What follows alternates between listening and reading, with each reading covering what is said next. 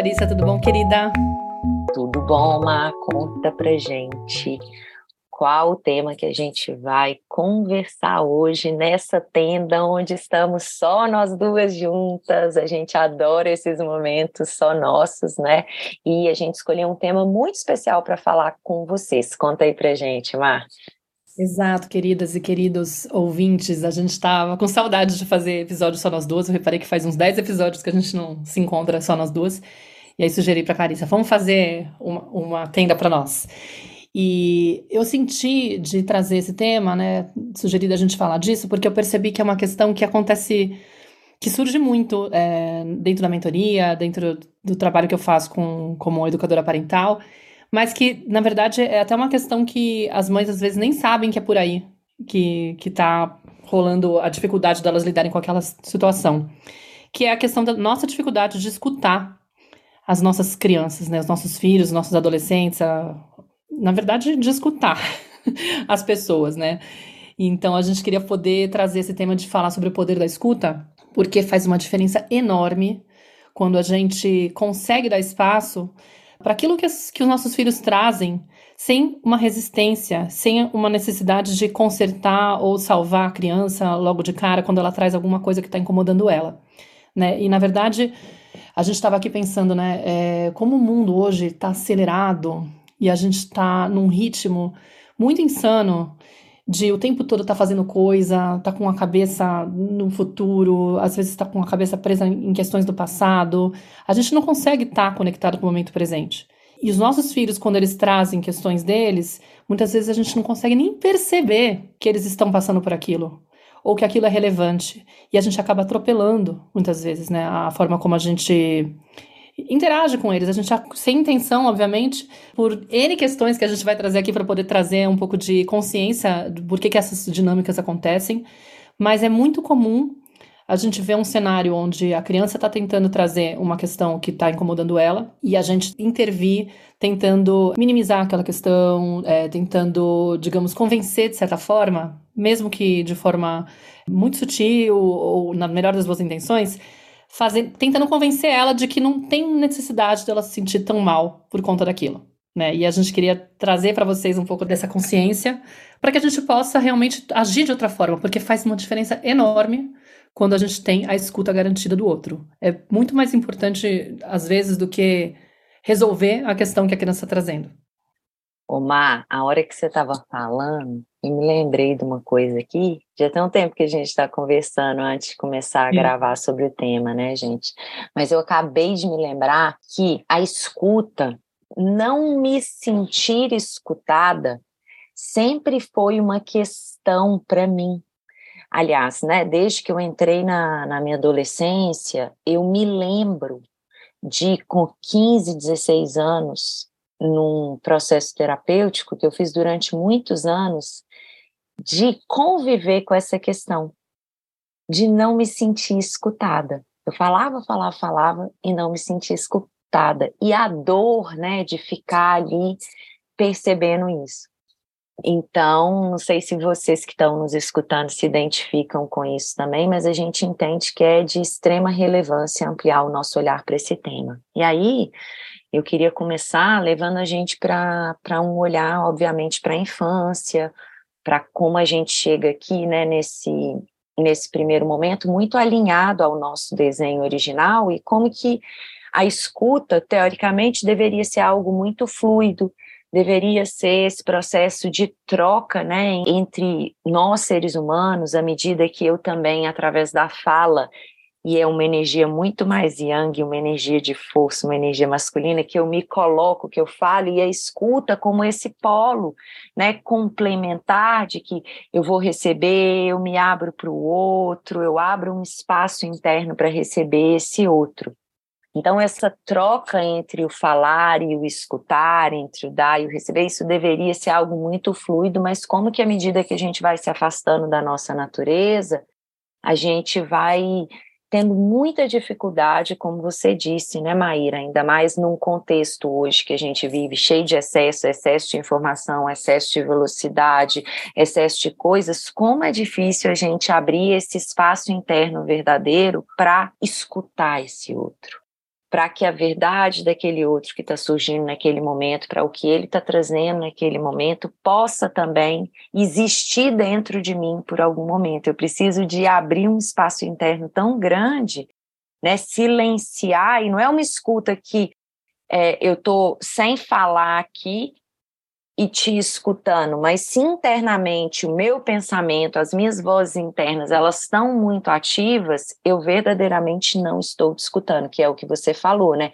Eu posso estar em silêncio diante de você, mas a minha mente está num processo extremamente acelerado, transitando entre várias outras questões, e é um grande desafio hoje a gente estar. Então, o que eu quero trazer é o seguinte: a gente chega aqui muito disponível para essa escuta. Quando a gente olha para a criança que a gente foi, a criança que chega hoje, os nossos filhos, essa criança, ela, dentre várias formas que a gente vai trazer, como ela chega aqui alinhada ao nosso desenho original, eu sinto que ela chega aqui muito é como se fosse um grande órgão dos sentidos, assim, né? Muito curiosa para conhecer o mundo. E os órgãos dos sentidos são essas portas que me abrem para o mundo, né? Então, os olhos da criança, o olhar da criança, a intensidade do olhar, a capacidade de fixar o olhar ali por tempos é algo admirável, né?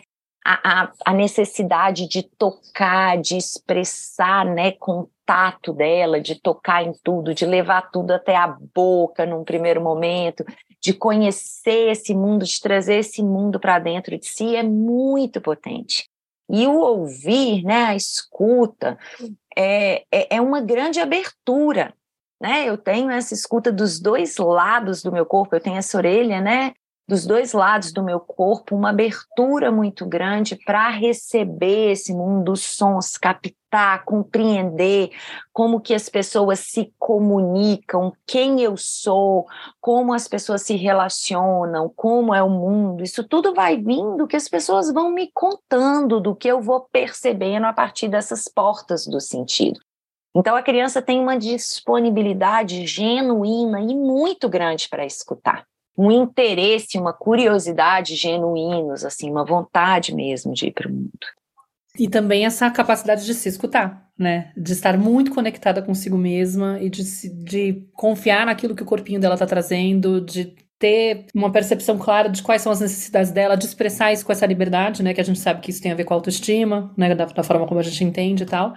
Mas isso é muito também natural, né? E a gente e o adulto tem muita dificuldade de confiar naquilo que a, que a criança traz, né? Provavelmente é o que você vai falar agora.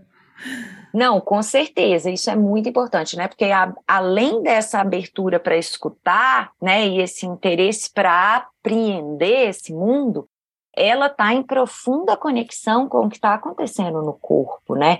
Escutando cada vez que esse corpo sinaliza que existe uma necessidade, né? É, se, se deixando ser guiado pelos instintos básicos. Então, quando ele, ele sente que existe uma necessidade ali e aquilo começa a tomar uma proporção grande dentro dele e ele não consegue prover satisfação para aquela necessidade sozinho, ele vai se deixar guiar pelo instinto, comunicando que tem um mal-estar.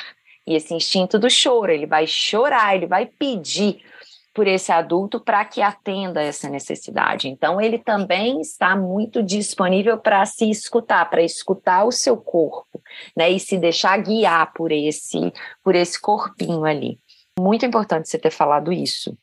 E aí, né, Maíra, essa criança que chega tão disponível para escutar o que a gente tem, para falar sobre o mundo, sobre ela mesma, enfim, sobre a gente para ela, e também muito disponível para se escutar, ela chega aqui num grau de dependência muito grande desses adultos e num grau de vulnerabilidade muito grande, porque ela não consegue prover satisfação das próprias necessidades, ela depende que esse adulto venha, né? E a partir do momento que eu dependo que esse adulto venha, se esse adulto ele não está nessa postura interna de uma disponibilidade, com esse interesse genuíno ali muito vivo, e se esse adulto, né, já na sua própria caminhada, encontrou recursos, já olhou para a sua própria história, né? Já conhece ali o que permeou, o que pode aparecer ali entre ele e a criança, é, já está olhando aí para si, tem esse hábito, já consegue ficar mais com o que lhe acontece, diminuir a velocidade da própria mente, dos próprios pensamentos, dessa barulheira interna.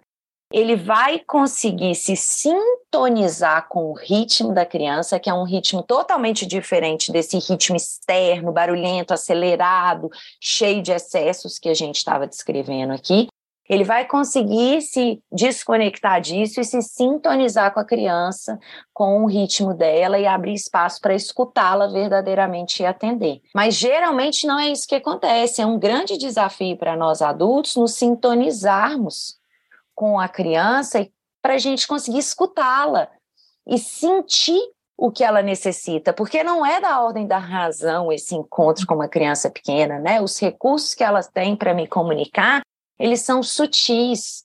É uma mudança na expressão facial, é um balbucio. Às vezes, até as crianças mais velhas, elas não vão trazer as necessidades dela de uma forma muito explícita, elas vão trazer através de comportamentos, elas vão trazer através de doenças, às vezes, né? Elas vão constantemente pedir para a gente, para que a gente as escute, mas nem sempre isso vem de uma forma na qual a gente está acostumada ou muito fácil para a gente perceber. Por isso que a gente precisa de estar tá muito sintonizado, muito em silêncio interno, muito disponível para sentir o que a criança está trazendo para que a gente possa atender. Não, e é um desafio muito grande, né? Porque, no fundo, o que, aconteceu? Como lá atrás a gente não recebeu isso, né? Nossos pais não tinham essa, esse conhecimento né? sobre a natureza do bebê, por exemplo, a natureza humana. Começo de conversa, né? Eles estavam muito contaminados com, com os padrões da educação tradicional, com o que se exige na sociedade hoje em dia, né? Em relação a como se educa uma criança, quem é essa criança, né? O que, que significa o comportamento da criança. Muitas vezes lê uh, o comportamento da criança como se fosse um problema, quando na verdade é algo super esperado da criança. Muitas emoções, por exemplo, são vistas como coisas negativas, que deveriam ser evitadas, que a criança não deveria expressar, que a gente deveria cortar, ensinar a criança a não manifestar aquela emoção, mais do que saber como acompanhar. Os nossos pais não tinham esse conhecimento e muito menos essa capacidade, né, de oferecer isso, não por má intenção, pelo contrário. Inclusive, a gente sabe assim que a forma como eles educavam era para proteger a gente, para poder tornar a gente forte, né, no contexto, na ideia do que a educação tradicional tem fazer a criança ser forte para poder enfrentar os problemas da vida é aprender a ignorar os problemas da vida. É aprender a passar por cima, é aprender a, a, a não se abalar com o que nos incomoda, ser uma pessoa que consegue sempre pensar positivo e seguir adiante, mesmo diante das adversidades da vida. Né? Não tem um momento para você sentir o desconforto. Não, vamos tirar a criança desse lugar o quanto antes, né? E aí é claro que se esse adulto não teve, é, não tem essa capacidade para oferecer, de escutar, de confiar naquilo que a criança está trazendo, o bebê está trazendo, de saber ler. É muito louco, né? Eu estava vendo um trecho de um documentário com o Gabor Maté e ele mostrando o quanto a mãe dele, por exemplo, contando da experiência da mãe dele, uma carta que a mãe dele escreveu contando que, que digamos, o, o médico pediu para que, ela, que ela não pegasse ele no berço e ela ficava relutando, passando mal com aquela coisa. Mas ela ficava tentando obedecer o cara, entendeu? Tipo, ah, não, hoje eu peguei, mas não vou pegar de novo porque eu sei que não pode. É, é uma coisa muito louca, né? Porque no fundo é, eu tô, eu, eu tô escutando algo do meu corpo que tá dizendo isso daí não é certo. Deixar um bebê desamparado no berço não pode estar tá certo. Isso dói meu coração, me remove. No entanto, eu já estou desconectada de mim. Eu já não sei mais essa escuta, já não tenho mais essa, essa escuta eh, ativa, eu não estou tão conectada com aquilo que vem de mim a ponto de acreditar que aquilo é real. Porque quando eu fui educada, ficava o tempo todo tentando me convencer, de certa forma, de que aquilo era bobagem minha, era exagero, era não tem porquê. E aí, uma hora eu começo a transferir para esse adulto, que é meu cuidador principal, que é a minha figura de confiança se ele está tentando me transmitir a ideia de que aquilo que eu trago não faz sentido, eu começo a desconfiar. E aí eu cresço, já não confiando naquilo que eu tenho. Eu perco essa capacidade de escuta, eu comigo mesma, de falar, putz, aquilo que vem é meu, de mim, tem sentido. Eu tenho que confiar nisso. Eu perco essa capacidade, né? Então ela estava lá contando da angústia dela de querer pegar o menino no colo sabendo que não podia, né? Aí eu não posso, porque o médico, imagina, uma figura de autoridade falou, né? Uma pessoa que estudou, que sabe, que controla e tal, tá falando que é inadequado, que eu vou estragar essa criança, sei lá, entendeu? E aí a gente se deixa levar por essas vozes externas, né? A gente começa a dar mais importância para aquilo que o outro fala fora, e obviamente que quando a gente vai educar os, os nossos filhos, aquilo também vem. A gente não tem essa habilidade mais de escutar o outro, de confiar que aquilo que ele está trazendo tem relevância, faz sentido, que está tudo bem ele sentir e entrar em contato com aquela emoção. Como a gente vê da educação tradicional, que meio que demoniza as emoções desagradáveis, quando a gente se vê diante de uma criança que está desconfortável com algo, parece que o nosso dever, como pais e mães, é arrancar a criança daquele sentir desconfortável, coitadinho. Ele não precisa entrar em contato com aquilo. Ou a outra, outra ideia que a gente tem, né? Nossa, ele precisa se preparar para a vida, ele precisa ser uma pessoa forte. E o forte para a educação tradicional é seca, fria. É uma pessoa anestesiada, que não sente não se abala, né? não, não se comove com as coisas, que consegue enfrentar tudo que é difícil sem ficar nervoso, incomodado, triste ou abalado, né? Com certeza. E eu estava pensando aqui, né, Maíra?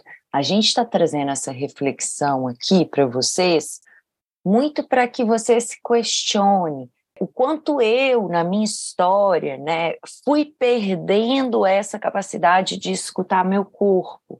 O quanto que hoje as doenças que me aparecem, os pequenos sintomas que surgem, os sinais mesmos fisiológicos que o meu corpo vai me dando constantemente, né? Às vezes num encontro, um coração que acelera, é, num outro, uma boca que fica seca, uma cabeça que começa a doer, é, uma mão que começa a suar, o quanto que o corpo ele está constantemente comunicando para a gente, ele não desiste de nos mostrar e de dar sinal. Mas como que, por esse processo que a gente viveu lá atrás, a gente foi aprendendo a dissociar, a tirar a presença, né? a, a retirar a nossa atenção do que o corpo está sinalizando e vir para um processo de escutar o que a nossa mente está reproduzindo, porque o que a nossa mente está reproduzindo é o que a gente escutou lá atrás dos nossos pais. Cada vez que a gente tinha que, que eles não conseguiam atender as nossas necessidades e é, a gente precisava de, de soltar aquilo. Mas o corpo, aquela emoção que estava surgindo, aquilo que o corpo estava comunicando, não desapareceu, ficou registrado.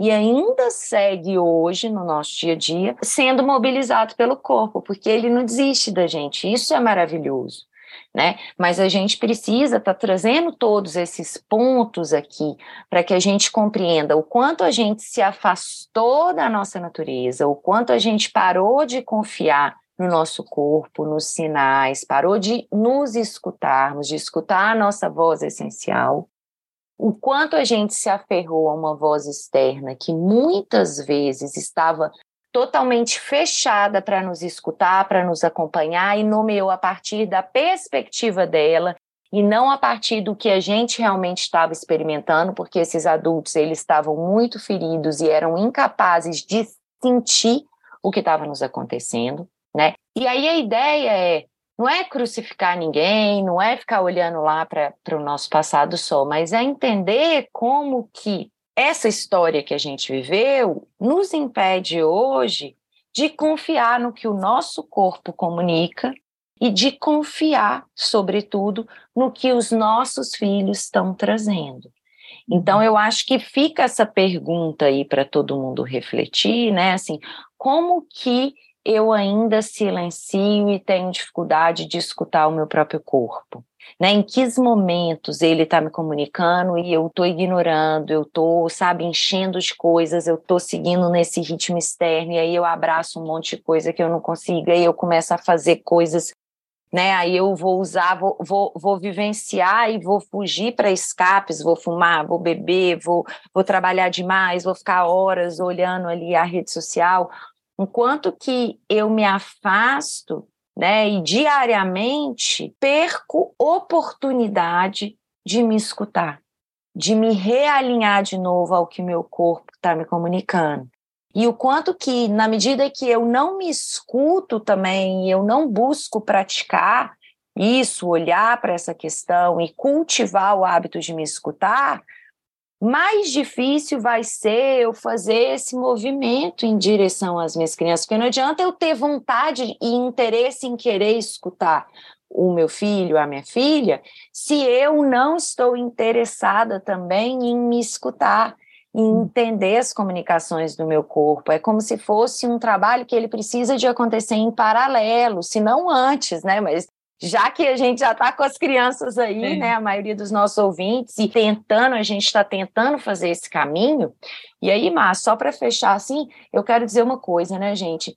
Esse é um trabalho muito árduo, muito desafiador. Ontem à noite, por exemplo, eu vivi uma situação com o Lucas que ele estava pedindo para eu escutá-lo e eu estava completamente desconectada de mim, né? Assim, sentindo uma raiva, assim, sabe? Uma vontade só de, de desligar, de dormir, assim, um cansaço que eu não consegui olhar para isso e entender e organizar para ir ao encontro dele, que foi muito interessante, assim, que a gente não está falando isso, né, como se a gente conseguisse escutar os nossos filhos constantemente, não, mas que é justamente no encontro com eles e confiando nos pedidos, porque o Lucas tinha uma hora que ele falava assim para mim: para de falar, você está muito chata, eu não quero mais escutar, porque eu estava tentando explicar para ele, mas eu não estava escutando ele. Que, o, que, que ele já estava no limite dele, né? E ele estava sendo muito agressivo. Ele falava assim: cala a boca, cala a boca. E quanto mais ele falava cala a boca, eu falava assim: eu não vou calar a boca. Eu entrei na minha criança ferida totalmente ali. E o quanto que eu só entro nesse lugar de querer disputar poder com uma criança pequena que está usando os recursos que ela tem, eu só entro nesse lugar porque eu não estava me escutando. Nossa, eu tô com raiva. Nossa, eu sou o adulto da relação. Eu tenho como expressar isso daqui de uma forma consciente e depois voltar para o meu filho. Eu não preciso de dizer para ele que eu não vou calar a boca, que ele não pode falar para mim, falar assim comigo, agora que o sistema simpático dele está ali, que ele está sentindo isso, mas na hora que ele expressar e que ele colocar para fora, eu vou conseguir falar, ele já sabe que não é assim que a gente trata as pessoas. Só que uhum. a gente, a nossa ferida, ela muitas vezes ela vai entrar em ação e é justamente isso que bloqueia essa nossa capacidade de estar disponível, de conectar, de escutar a criança. Nossa, claro, você ficou falando, eu lembrei de vários exemplos, eu achei que valia a pena trazer uma, uma coisa prática também que aconteceu aqui uma vez. Talvez eu já tenha falado na tenda sobre isso, tá, gente? Vocês já escutaram, vocês que maratonam a tenda, me perdoem, mas tudo bem. Mas teve uma vez que a Nara, aqui a gente, a Nara agora tá com oito, mas ela tava com sete nessa época, seguramente, porque, porque não é tão recente, né? Mas aqui no condomínio onde eu moro, que tem muitos apartamentos, a gente tem vários amigos que têm filhos da idade dela, tal, e ela tem umas amiguinhas que têm praticamente a idade dela, só que tem duas amiguinhas que têm um ano a menos que ela, e tem outra que tem uns dois anos e pouco a menos que ela. E aí teve um dia que ela foi dormir na casa de uma dessas amigas, de uma dessas mais velhas, né? E a menina tem duas camas, é como se fosse um beliche. E na hora que foi decidir quem vai dormir com quem, porque cabia duas em cada cama, né? As duas que têm a mesma idade quiseram dormir juntas e a Nara acabou ficando com a menorzinha. E ela se sentiu super magoada. Do tipo assim, as, as duas não deixaram eu dormir com elas e não sei o que, não sei o que, ela voltou se queixando. E é muito interessante quando a gente tem um trabalho de autoeducação um pouco mais avançado, né? E a gente tá num dia que a gente tá mais organizada, mais tranquila, né? Não é desse dia que você tá falando, ah, eu tava cansada. Porque realmente, quando a gente tá cansada, quando a gente tá sem essa escuta, sem essa, esse momento com a gente, de bem com a gente, é muito difícil a gente entregar tudo isso, tudo isso que a gente está elaborando e, e, aprendendo a fazer, porque é completamente diferente do padrão que a gente herdou, né? Realmente o que a gente está fazendo aqui é oferecer essa escutativa é algo que eu tive que aprender com a Nara. Eu tô, tenho aprendido com a vivência da maternidade. Antes eu não sabia oferecer isso de forma tão, tão elaborada, sei lá, tão profunda, tão verdadeira, né? Com ela eu vou aprendendo. Mas nesse dia, quando ela chegou e ela me contou essa história, né? Voltou da casa da amiguinha, disse, ah, como é que foi? Tá maravilhoso, tá, aí de repente ela soltou isso. E na hora, a minha criança interior, que tem uma ferida de rejeição muito grande, ficou com uma vontade enorme de pular no pescoço das meninas. Sabe? Para ser sincera, né? Eu gosto de falar as coisas como que acontece internamente, né? Sem filtro, para não ficar parecendo que eu sou, nossa, olha só, como assim, educadora parental, confessando que tem vontade de pular no pescoço de uma criança. Gente, vamos pensar, né? Eu, pequenininha, olhando para uma menina que tava, tipo, sofri bullying, não sei o quê, nanana, me sentia rejeitada. O que, que eu sentia de vontade de fazer com as pessoas que me maltratavam, né? Que eu entendia que estavam me maltratando vontade de pular no pescoço. Então, a minha criança interior, quando viu essa cena, ouviu esse relato, conectou com a dor da minha filha, porém, a dor maior que ela conectou foi a criança ferida interna, entendeu? Eu pensei, falei, nossa, o que, que essas duas meninas fizeram com a minha filha? E qual que é o impulso de uma pessoa que não tá se trabalhando, né? Tipo, a meu ver, né? Uma mãe poderia fazer. Eu poderia, de repente, começar a tentar entrar num discurso. Ai, filha, não dá bola para elas. São duas meninas que nada a ver, entendeu? Tipo, se for o caso, nem vai mais na, casa delas, entendeu? Não dorme mais com elas. Poderia entrar num discurso desse, poderia convencer, tipo, filha, relaxa, elas são suas, suas amigas. Amanhã, certeza que, tipo, da próxima vez, você vai dormir na, na cama com uma delas, com certeza, né? não tem problema, nanana. Ou seja, eu podia encontrar várias formas de ou resolver, ou salvar minha filha, de repente tentar falar com a mãe da menina. Projeção total, né? eu vou lá e ao invés de deixar minha filha viver a experiência dela, eu fico tentando resolver alguma coisa, atuar naquilo para tentar apaziguar, diminuir a dor que, que a minha filha, em teoria, estava sentindo, né? E o ponto é, eu também podia ter, encontrar estratégias para fazer ela esquecer aquilo, não dar importância para aquilo, que é o mais natural da educação tradicional, né? Um, um, lado meu poderia querer resolver, que é, que é uma questão outra, mas eu poderia entrar num convencimento de, filha, não dá bola para essas coisas, essas coisas são bobagem, é, cada dia de um jeito, sei lá né? Cada um tem uma estratégia, mas existem muitas formas de você tentar consertar aquilo que a criança traz. Sabendo de todas essas influências, sabendo que eu, que eu, que eu, que corri o risco, que nada disso seria interessante para a experiência da minha filha, o que, que eu sabia que, que era importante? Ela poder ter escuta. Ela poder falar daquilo. Mas tem a, a contaminação do que para mim doía, né? Tipo, ela contando, relatando que. Sério, meu amor, e como que foi para você quando isso aconteceu? O que, que você sentiu? Aí ela começou a contar, né? Eu não queria, porque eu queria dormir com uma delas, não sei o que, elas não me deixavam e não cabia na. Falei, aí ah, não cabia na cama e você ficou chateada porque você não queria dormir com a menorzinha? É, porque tipo, é, eu não queria. E aí, o que é interessante, né? Muitas pessoas ficam com a história do ah, se eu der espaço, vai doer muito mais. Se eu der espaço, a criança vai ficar, tipo, dando importância para coisa que não tem importância. Eu vou ficar estimulando a dor dela. Não, na verdade a gente tem que mostrar para a criança que tipo não tem porquê. E, na verdade, quando a gente dá espaço, gente, é uma coisa tão poderosa, é tão bonito assim no fundo, né? Porque de fato, a pessoa só precisa poder trazer. Eu quero ser vista. Eu quero que alguém olhe para minha dor. Eu quero que alguém dê importância para aquilo. Eu quero que, tipo, eu quero me sentir relevante. Eu quero que alguém entenda, me compreenda. Eu quero me sentir sentida. É, é uma necessidade básica, né? Ser, ser vista, ser escutada, ser sentida, ser compreendida. Quando eu nego isso com a melhor das boas intenções, gente, de novo, não é um julgamento, é simplesmente um scanner. Vamos entender o que acontece quando a gente faz isso com a melhor das boas intenções? Como que a criança percebe isso? Quando eu nego isso, a criança fala: Uau, melhor eu não trazer para minha mãe. Porque se eu trago, olha quantas coisas podem acontecer. Primeiro, ou a mamãe não dá importância, mostra para mim que aquilo lá é bobagem, aí eu já começo a achar que será que é bobagem? Será que tá certo? Aí ela pode achar que é inadequado sentir aquilo, né? Tipo, tem um defeito nela porque ela sente aquela história, porque ela se abala com aquela questão. Ou ela começa a se sentir desconfortável, não vou trazer, porque, olha só, minha mãe não, não entende. Não desorganiza, tem... né? Fica Exato. brava comigo, ou retira a energia afetiva. Enfim. Exato, ou né? mostra que tá decepcionada. Dependendo de como for a reação da mãe, o que, que a criança começa a entender? É perigoso sentir. É perigoso mostrar o que eu sinto. E não tem espaço nessa relação para eu trazer as minhas questões não, eu, eu não tenho como ter intimidade com essa pessoa, para me sentir à vontade com essa pessoa, então eu vou parar de trazer. E, gente, a gente perde uma coisa muito louca, porque eu tenho de relato, assim, a gente não conhece nossos filhos quando a gente faz isso, né? Tem um relato de mães da mentoria que elas falaram assim: quando caiu essa ficha, e eu comecei a permitir que meu filho trouxesse, sem eu ficar consertando, dando esse espaço para ele elaborar e falar, mesmo ele se ficando pior, né, entre aspas, ai, não tá funcionando porque ele tá chorando mais, ele tá chorando mais porque é o que ele precisa fazer. E com você que ele vai fazer, porque você é a referência de porto seguro dele, aquela pessoa que ele tem confiança para trazer a autenticidade dele na expressão máxima. Entendeu? Com o que, que a gente vai fazer? Com, com, com o cara do elevador? Com o porteiro? Que eu vou lá contar mesmo nas elas? Não, vou contar para minha mãe, vou contar para o meu, meu melhor amigo. Entendeu? Mas não para qualquer pessoa. Então é lindo, porque muitas falavam assim, gente, eu não fazia isso, né? Tipo, eu ficava com medo, querendo, tipo, privar, é, digamos, querendo ajudar minha filha a superar a história o quanto antes.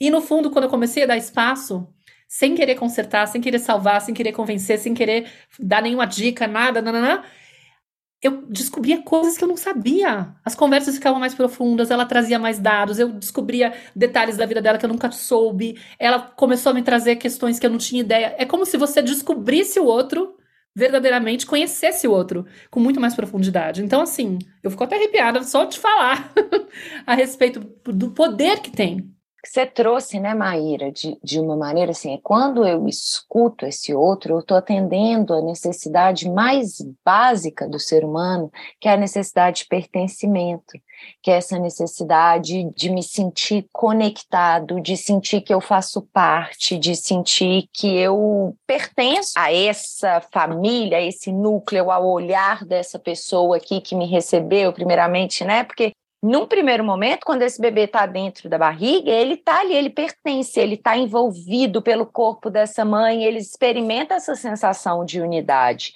Então, quando ele nasce, ele espera que ele vivencie esse mesmo nível de conforto e, e, que as necessidades vão sendo atendidas sem que ele tenha que fazer esforço, como era lá dentro do útero materno. E muitas vezes na educação tradicional, a gente pensa que isso se a gente atende todas as necessidades do ser humano, ele vai se tornar um ser frágil, que vai ter dificuldade de lidar com as adversidades da vida. Só que hoje a ciência e a ciência do trauma ela já traz para gente o quanto que essa resiliência, essa autoestima, essa autoconfiança, essa capacidade de lidar com as adversidades na vida futura o quanto que ela está relacionada a uma relação vincular primária, uma relação de apego estabelecida com segurança. Quando esse bebê se sente seguro, ele sente que, que ele pode expressar, ele sente que as necessidades dele são escutadas, sentidas e por isso atendidas, ele cada vez mais vai confiar no próprio corpo, vai confiar nos seus recursos e vai deixar que os próprios potenciais, recursos e toda a sabedoria, a vitalidade do corpo se revele e coloque isso em ação na vida. Né? Então, eu estou forjando um ser muito mais potente e conectado com a sua potência, ciente da sua potência. E o nosso grande desafio é, então, né? Beleza, faz sentido isso que vocês estão falando. Entendi. Entendi aqui o contexto que a gente vive hoje, né, de excesso de aceleração e de desconexão do nosso desenho original. Entendi o que aconteceu na minha infância, o quanto eu fui afastado desse, desse desenho por não ter sido escutada, por não ter tido né, esse acompanhamento aí, não, ter vivido muitos desamparos lá atrás. Entendo como eu perpetuo essa violência, esse desamparo que eu vivi lá, tendo muita dificuldade de escutar o meu filho, de me sintonizar o ritmo dele, atropelando, invalidando, nem percebendo, né, e tentando manipular e distrair, enfim, o que ele está trazendo. Entendi, fez sentido. Mas e agora, né, Maíra? Qual que é a outra pergunta que surge? Como que eu me abro, então, para essa escuta? Quais são os caminhos possíveis para a gente começar a escutar os nossos filhos, para a gente começar a senti-los e a acompanhá-los de uma maneira que eles também se mantenham conectados à escuta do próprio corpo, à escuta, né, assim, confiantes de que é seguro eles se mostrarem tal como eles são. Eu acho que o ponto, assim, são, são duas coisas em paralelo, né? Primeiro, é aquele processo de autoeducação mesmo, né? De eu realmente reaprender a me escutar. Uma vez que eu reconheço que eu tenho essa ferida, que eu perdi essa capacidade por conta do que me aconteceu, daquilo que eu registrei na, na, na minha história, e quem eu me tornei por conta disso, ou seja, quase todos nós, né, adultos feridos, eu sou uma pessoa que tem dificuldade de me escutar. Né? Eu perdi essa capacidade de, de entender aquilo que o meu corpo traz, de confiar naquilo que vem de mim, né? Então tem que sim ter um trabalho de tentar reconectar com a nossa essência, né? Que é o trabalho que a gente faz para a vida, né, Flor? E não é uma coisa que a gente vai conquistar da noite para o dia, não é imediato, é um processo. É tudo que a gente faz né, no nosso trabalho, eu e você, guiando as mães e, e as pessoas que vêm atrás da gente, as educadoras e tal. Mas isso é por um lado. E por outro, é exercitar isso com os filhos, né? Começar a colocar em prática com eles, de entrar, inclusive, nessa, nessa cena digamos, ir se atrevendo aos poucos. Eu lembro que no começo, quando eu ficava tentando acompanhar o choro da Nara, nossa, como era desgastante, como era difícil permitir esse choro e confiar que aquilo que meu papel não era ficar salvando ela e resgatando ela quanto antes, que esse não era o foco, que o foco deveria ser permitir que ela se expressasse com essa liberdade. E claro, durante o processo, dói muito, porque a nossa criança fica gritando, pelo amor de Deus, essa criança tem que parar com isso. Não pode ser. Não pode ser normal isso daí, né? Tipo, não, não deve ser. Vem todas as vozes que a gente ouvia, né? Então, o, o, o aprender durante o processo da maternagem a acompanhar os nossos filhos é, é, o que acaba fazendo a gente praticar, praticar, até começar a ficar mais confortável. Tipo, nessa cena aí, é, quando eu comecei a explorar com a Nara, ao invés de tentar salvar ela da dor, perguntar, permitir que ela falasse, né? Perguntar, você quer colinho da mamãe? Você tá, tá precisando chorar? Foi difícil demais? Como que é isso? Confiar que tá tudo bem ela vir pro meu colo e chorar. E é lindo você ver o processo dela, de repente, trazer mais dor, né? Que é o grande medo que a gente tem, dela trazer mais dificuldade, digamos assim, de enfrentar aquilo, mas ela tá com a liberdade de falar, com a mamãe eu posso mostrar aquilo que tá doendo né? E quando você começa a confiar que tá tudo bem, é isso mesmo, é isso que eu tenho que ser. Essa referência de porto seguro para ela, né? Essa referência de cara, aqui tem um espaço para eu ser vista, sem eu ter que me esconder, porque acontece muito isso também, né? Da criança ela tá no ambiente externo e obviamente que não vai ser é, digamos, sempre que ela vai estar tá com pessoas que vão acolher o emocional dela, né? Muitas vezes ela vai receber um, um olhar, vai estar num ambiente que é mais constrangedor, que ela não vai se sentir confortável para trazer o choro dela, entendeu? Ou trazer a raiva dela. Ela vai estar aguentando. Inclusive, isso acontece muito, né? Quando no encontro com a mãe, ai, mas ela tava tão bem até agora, como assim? De repente, ai, tá fazendo mãe, olha só, chegou a mãe, tá toda explodindo aí, ah, tá querendo alguma coisa com você, mas ela tava bem, viu? Não aconteceu nada aqui, tava maravilhosa. É justamente por isso.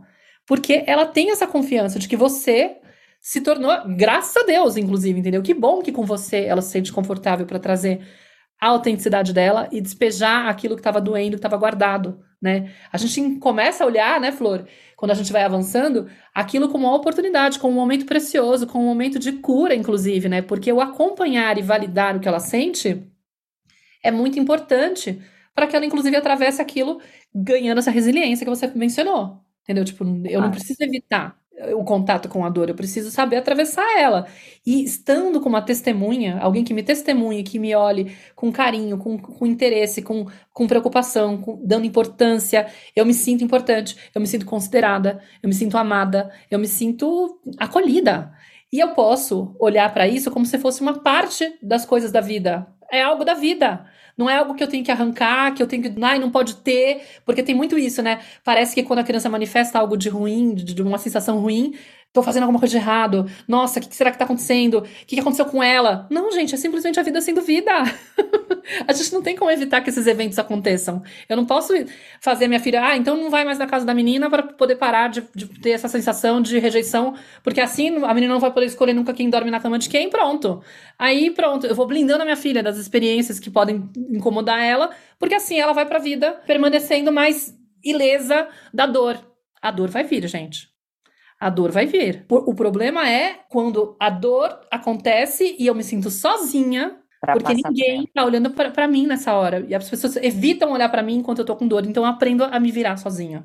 E às vezes até tá ali fisicamente, o pai ou a mãe, ou quem quer que seja, né? Às vezes até tá ali fisicamente, mas não existe essa disponibilidade emocional para acompanhar e para escutar essa dor. O processo traumático é esse, não é passar por um evento doloroso, difícil. O trauma ele se instaura quando eu passo por esse processo ali de sentir a dor, de perceber aquela dor como uma grande ameaça que vai crescendo internamente e eu não tenho os recursos para lidar com, para me regular emocionalmente, para fazer com que aquelas emoções, né, possam fluir, eu preciso que esse outro venha enquanto criança, né?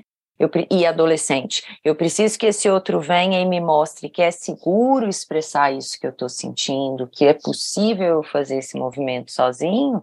Né? Quando eu não vivencio esse acompanhamento, alguém interessado em escutar a minha dor, alguém interessado em me acompanhar na expressão emocional daquele sentimento que surgiu ali, Se eu não encontro isso, e aí eu vou entender que eu preciso de lidar com isso sozinho e eu não tenho recursos para lidar com isso sozinho, o meu corpo ele vai se desligar, ele vai dissociar, ele vai reprimir, ele vai negar e aquilo vai para uma instância inconsciente, vai seguir registrado no meu corpo, guiando as minhas ações no futuro. Por isso que é tão desafiador a gente abrir esse espaço para escuta, porque assim isso denuncia o quanto a gente não foi escutado lá atrás.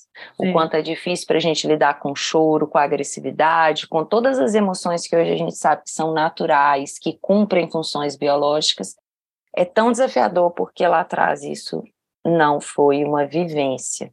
Sim, eu me lembrei que lá no TikTok, né, que eu sem querer viralizei e ganhei 100 mil seguidores em um mês, assim, mais ou menos. Aí eu fui olhar também como que era o perfil das pessoas, né, e a maioria, 60% era até 20 e poucos anos, né, o público.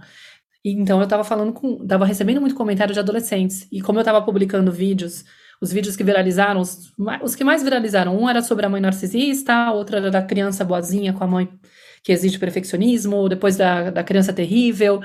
E aí eles estavam se identificando, né? Eles falavam, nossa, é a minha mãe, nossa, é, realmente eu, eu, sou tratado assim, quase como se identificando o que estava acontecendo lá, qual era a dinâmica. E aí dava uma dor, Clarissa, porque muitos falavam assim: eu quero muito que meu pai veja isso, que minha mãe veja isso, mas se eu mostrar, eu vou apanhar, eu vou ser castigado, ele vai me expulsar de casa. Aí eles começavam, eles falam entre si, né, lá no, no TikTok. É um, é um comportamento diferente da, do Instagram, onde as pessoas falam para mim. Lá eu percebo, nossa, ela fez de novo. Ai, como ela é incrível. Ela entende direitinho como, como é a dinâmica aqui em casa. Como se eles fossem uma tribo. É muito interessante, assim, a forma como eles interagem comigo. Então eu fico meio que observando a conversa deles. E eles ficam denunciando o tempo inteiro o quanto eles não têm espaço para falar para serem autênticos. Pra, eles não são compreendidos. Ah, minha mãe nunca me entendeu.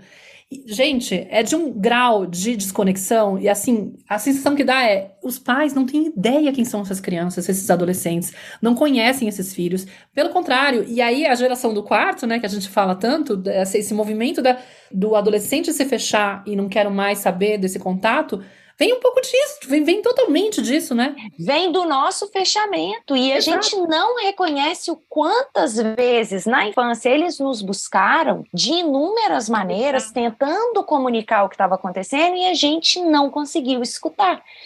Então, assim, né, acho que para a gente caminhando também para o fechamento é isso, assim, ó, primeiro, né, eu queria falar, assim, sobre como que a gente, então, vai se abrir para esse caminho da escuta, além de tudo isso que a gente trouxe, que a Maíra trouxe aqui, eu queria reforçar uns pontos. O primeiro é, assim, se colocar interessada, por mais que às vezes num primeiro momento isso seja muito desafiador, principalmente para as pessoas mais introspectivas, mas se colocar interessada nesse encontro com o outro, com qualquer outro, assim, principalmente com as crianças. É mais fácil a gente se colocar diante de uma criança porque elas elas são mais generosas, elas trazem, né, dentro de si essa capacidade de perdoar, né? Elas são mais honestas, menos mascaradas, elas são mais autênticas. Então, assim, é mais fácil muitas vezes, né? Sim, mais divertidas, mais leves, mais fluidas, né? Então, geralmente é mais fácil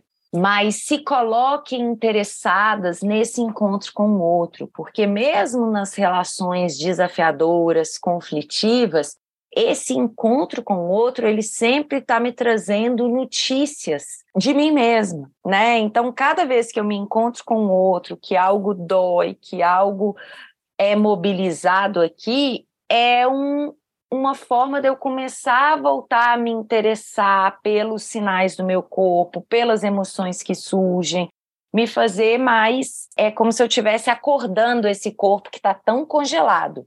E às vezes é legal ir até o encontro dessas, dessas relações que mais me movem, porque aí é onde que realmente tem algo aí vindo à tona para que eu possa hoje acompanhar e não mais fingir que não existe e não mais seguir perpetuando o desamparo né, e a ausência de a retirada de energia afetiva quando eu precisava. Hoje, como adulto, a gente tem como acompanhar o que nos surge.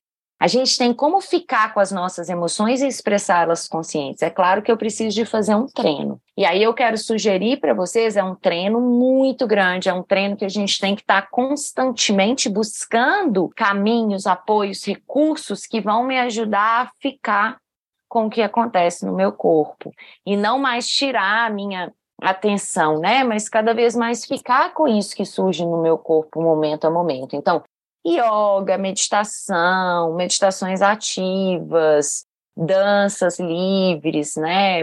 Vários caminhos que vão me ajudar a ficar com o que me acontece no meu corpo. Mas uma coisa que é muito, a gente sempre indica, né, Mar, nos nossos cursos, nas mentorias e, e no nosso trabalho também individual, é a escrita. Né? Então, quando eu começo a sentir algo, ou fazer práticas aí diárias de escrita, ou nos momentos desafiadores, nos conflitos e tal, você parar e escrever é muito interessante, porque é uma possibilidade de você ficar conectada com o seu corpo. E aí é escrever com lápis e papel, não num, num celular digitando. É artesanal, mais primário assim possível, mais simples possível, para que você possa mesmo ali naquele movimento, que é um movimento custoso de você escrever, desenhar cada letra e ir escrevendo, você vai de novo sintonizando com o ritmo do seu corpo e vai aprendendo a se escutar. Escutar todos os pensamentos que estão aqui dentro num ritmo acelerado e quando você põe no papel, aquilo vai acalmando, aquilo vai vindo de uma forma mais essencializada, você vai perceber o, o que te afasta do seu sentir e é só um ficar julgando para o outro o que você está sentindo e responsabilizando o outro, o que te aproxima do que é seu e de um caminho de liberação daquela tensão emocional. Então a escrita é muito poderosa, assim, super sugiro e sinto que é um grande treino para a gente aprender a se sintonizar mais ao que nos acontece, ao nosso ritmo natural e abrindo pouco a pouco essa capacidade de estar mais disponível para acompanhar as crianças, né? Porque se eu não consigo nem acompanhar o ritmo dos meus pensamentos, do que acontece aqui no meu corpo, é muito pouco provável que eu verdadeiramente consiga acompanhar, sentir essa criança e ajudar ela a organizar, a nomear o que está acontecendo ali dentro, né? Então, acho que essas duas coisas que eu queria falar, não fugir do encontro com o outro, por mais desafiador, e usar a prática da escrita, além desses outros recursos que eu falei, meditação, yoga, qualquer atividade, eu faço, por exemplo, ginástica natural, que é uma prática que a gente está muito atenta ao corpo durante o processo da ginástica. No final, tem práticas de respiração e meditação. Então, toda atividade que você vai estar tá usando o seu corpo, mas que você é incentivado a manter a consciência no movimento, no que está acontecendo, são super recomendadas para liberar a tensão emocional e para te ajudar a manter a sua mente conectada ao que o seu corpo está tá te comunicando constantemente, né? Para ampliar a nossa capacidade de se escutar, voltar a se tornar íntima do nosso corpo. Maravilhoso, Flor. Acho que a gente meio que atingiu o objetivo de trazer esse tema com um pouquinho mais de é, profundidade. E, de novo, ficou aquela ideia, né? Impressionante como os nossos filhos, no final, eles estão sempre convidando a gente para viver um processo de crescimento, né? de amadurecimento e de reencontro com a nossa essência, né? Porque se não for a provocação, às vezes, de ficar enroscada lá com o que está dificultando minha conexão com meu filho, talvez eu não perceba que eu não estou sabendo me escutar, que eu estou distante de mim. Então é sempre aquela oportunidade de caramba. Claro, como é que eu vou estar tá lá para ele se eu não estou para mim? Se, se eu ainda não fiz, se eu ainda não recuperei essa capacidade de me ouvir. E ah, nossa, eu não tinha percebido que eu não estava me ouvindo, né? Então é lindo, porque sempre tem essa esse olhar que a gente tem, né, para vinda dos filhos, como é um presente maravilhoso. Então aproveitem, espero que tenha estimulado e inspirado vocês a nossa fala. E depois deixa pra gente aí um recadinho, conta pra gente lá no, no Instagram o que, que vocês estão achando do, dos episódios, tragam sugestões. A gente gosta muito quando vocês trazem também algum tipo de comentário pra gente poder ir criando mais episódios com outros temas também. Obrigada, Má. Obrigada, pessoal. A gente se vê então no nosso próximo episódio. Um grande beijo e até lá. Obrigada, querida. Obrigada a todos vocês. Tchau. Eu sou a Clarissa de Aquiara. E eu sou a Maíra Soares. E você acaba de escutar mais um episódio da Tenda Materna, um podcast sobre maternidade e autoeducação. Nossa conversa de hoje te tocou de alguma forma? Tem algo que você vai fazer diferente depois de ter escutado esse episódio? Se sentir no seu coração, compartilha com suas amigas nosso podcast, deixa um comentário no nosso perfil do Instagram, tendamaterna.podcast, contando como esse episódio mexeu com você. Segue a gente no Spotify para não perder nenhum encontro de inspiração, crescimento, trocas profundas e muito apoio. Nos vemos em nosso próximo episódio. Até lá!